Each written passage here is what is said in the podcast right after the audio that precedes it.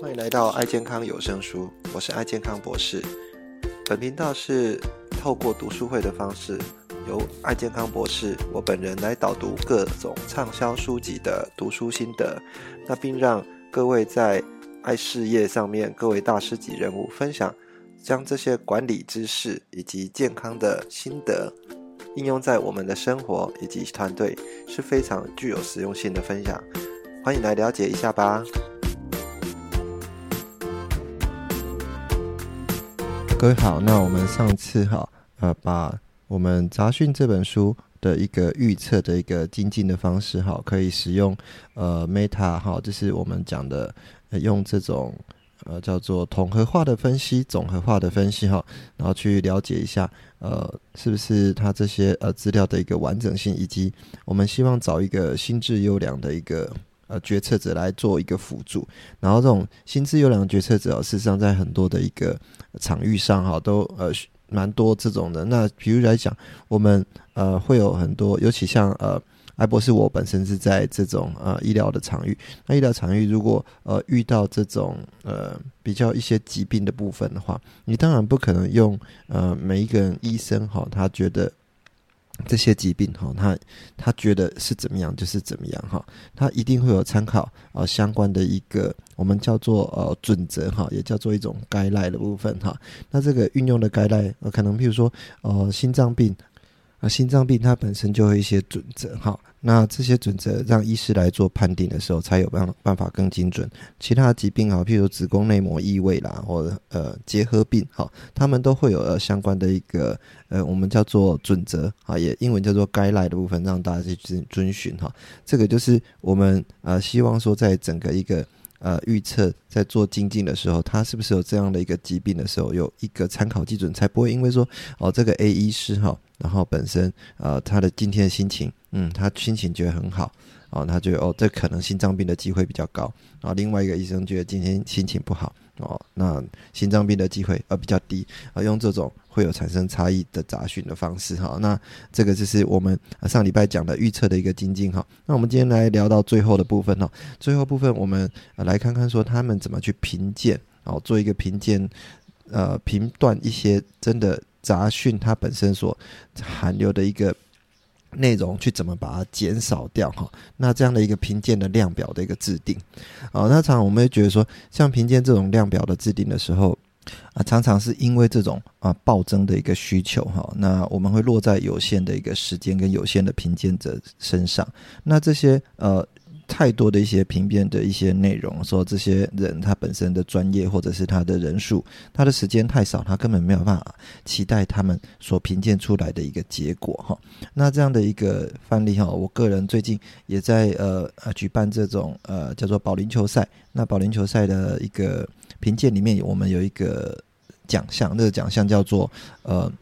最佳精神奖哈，那最佳精神奖在运用的时候，呃，我们评鉴委员他如果大家都给他说哦，你是不是觉得他有精神啊什么之类的，这样很笼统的话，那这些一个最后的出来的结果可能会让啊大家哈可能不好评。断啊，另外的一个可能性是，它也会产生说，哦，大家啊怕说，呃，他根本呃不知道要写什么，也怕得罪人的话，可能给的分数全部都会给五分。那最后给五分的时候，大家分数都很接近，那就无法去了解到说，到底哪一个是最佳精神奖部分哦。那同样的一个场景也会应用在很多的啊，我们在做各种的一个评断，譬如说我们做面试。做工作的一个找寻，我们在评断一个人是不是适合这个这个呃工作的时候，那那或者是他工作的表现，这么多的一个在工作的场域上面哈，其实。都很多会遇到这样的一个所需要做评鉴的工作哈，那这样在做评断的时候，我们产生的一个量表应该怎么去做设计，才会减少我们的一个杂讯的部分哦？那这个这本书里面也在在这里面跟我们讲，其实有三个方法哈。第一个方法就是呃，你可以用排序的方式哈，那排序的方式，但是排序却不强制哈，因为呃，它在里面。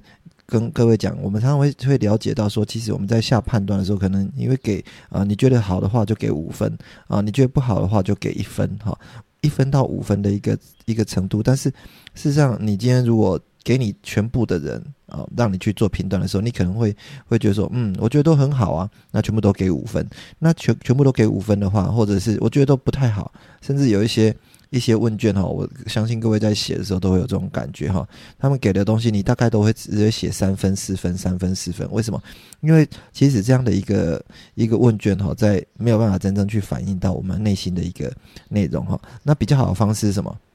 比较的方式是我们让他们去把针对这些呃项目去做一个排序哈。你觉得说呃呃约翰跟玛丽哦，或者是跟这个呃呃比尔哦这三个人哪一个人啊在精神方面啊精神的一个程度啊？在士气的一个激励的程度，哪一个比较好？请给他做一个排序哈。如果这样排序的话，全部都是在第一名的一个，大家评鉴出来，全部都在第一名的一个机会比较高的人，他可能产生的一个结果就会比较符合我们的一个精神奖的一个要求哈。所以这是一个排序的概念，但是不要强制哈，不要强制说哦，我今天哦，就是一定要限制你排序。做一个强制的部分，我们也会给一些弹性哈，但是方法要跟人家讲，然后要跟这些委员讲哈，所以他透过排序的时候啊，其实他五分啊的部分只能限定假设有三位或五位啊，在这里面的一个一个晋升奖的组员哈，那这是一个排序的概念。第二个是要做结构化哈，结构化就是我们每一种。的一个评鉴的一个评断的一个量表哈，要把它呃明确去说明这些规则哈，那明确说明这些里面的一个呃相对应的条件是什么哈？那结构化里面其实还有三个很重要的动作，那在做结构化，它要透过三种方法哈。第一个是叫做呃。它叫做中介评估啦，那我本身把它定义叫做呃分解哈。那中介评估呢，就是把一个概念哈分解出很多的一个要素。举例来讲，我们刚刚讲那个保龄球赛好了，那它的一个一个，如果你今天要评最佳精神奖的话，如果你说啊，你觉得哪一队最有精神，最好的请给五分，最低的请给一分，这样的一个一个一个。